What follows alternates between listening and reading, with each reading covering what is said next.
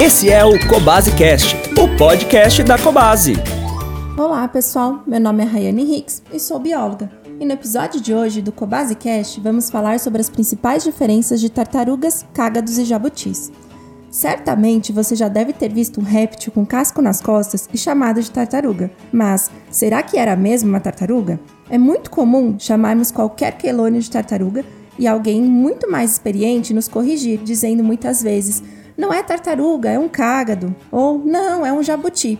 Então, para entender melhor, vamos às diferenças de cada um deles. Apesar de muito parecidos, as tartarugas, os cágados e os jabutis não são todos iguais, apesar de todos pertencerem à ordem dos testudines, composto por mais de 300 espécies que têm como característica em comum a presença de um casco, cuja parte dorsal, que é a região das costas, é chamada de carapaça, e a parte ventral, a de baixo, de plastrão, e são popularmente conhecidos como quelônios. Ok, até então falamos de muitas coisas em comum, mas a principal característica que os diferencia é que as tartarugas são animais exclusivamente aquáticos, saindo da água apenas para desovar. Os cágados são animais que se adaptaram a viver em ambientes de transição entre lagos e rios e o meio terrestre, muitas vezes saindo da água para tomar sol. Já os jabutis são quelônios exclusivamente terrestres. Possuem comportamentos diferentes e se adaptaram a diferentes habitats, e como consequência adquiriram diferentes adaptações morfológicas também. As tartarugas, por exemplo, possuem cascos em formato diferenciado hidrodinâmico e mais leve, o que ajuda a não afundar na água e a nadar com maior velocidade e agilidade, além de suas quatro patas apresentarem formato de remo ou nadadeira. Já os cágados apresentam um casco achatado e suas patas apresentam membranas interdigitais para melhor locomoção na água, porém possuem dedos com unhas pontudas para fixação e locomoção em terra. E os jabutis são animais mais pesados e lentos, que possuem cascos bem altos e patas com dedos e unhas cilíndricos para diminuir o impacto de seu peso. Além disso, o estilo de vida impacta diretamente nos hábitos alimentares desses animais. Na natureza, as tartarugas têm hábito onívoro, com forte predileção carnívora, alimentando-se de pequenos peixes, alguns insetos, águas-vivas e plantas aquáticas. Já os cágados, animais semiaquáticos, têm como característica serem onívoros.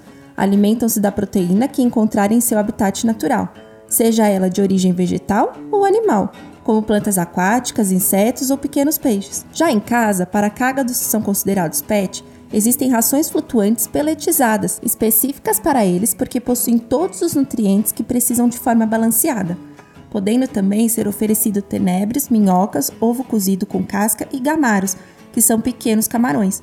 Tudo isso como fonte de proteína animal.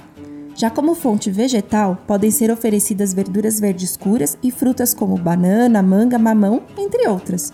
No caso dos jabutis, esses animais ingerem uma quantidade muito maior de verduras, frutas e legumes na natureza, consumindo pouca proteína de origem animal. Assim, as opções mais adequadas para jabutis em casa são verduras de cor verde escura, legumes como pepino e abóbora e frutas como caqui, banana e tomate, além de algumas rações peletizadas para eles também.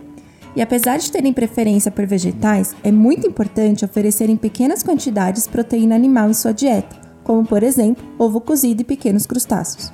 A presença de cálcio, fósforo e vitamina D é importante na alimentação dos quelônios, principalmente quando filhotes, auxiliando no desenvolvimento do casco, porque a falta e excesso desses nutrientes pode resultar em deformidades do casco, o que prejudica o bem-estar do animal.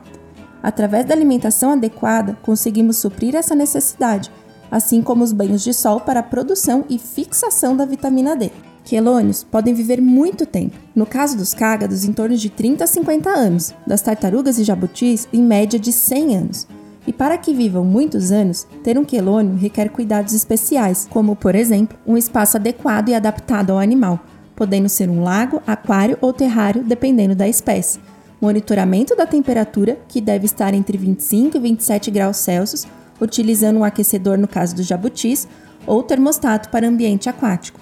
Incidência de raios UVB através de iluminação específica caso o animal não tenha acesso à luz solar e consultas regulares em um médico veterinário especializado para saber se o animal está saudável. Segundo a lista de animais ameaçados de extinção da IUCN, infelizmente muitas espécies de quelônios estão em processo de ameaça de extinção, e isso se dá pelas interferências humanas em seu habitat natural ou até mesmo pesca incidental onde os pescadores acabam capturando tartarugas em suas redes, fazendo-as ficarem presas e não conseguirem voltar à superfície para respirar, e por consequência acabam morrendo afogadas.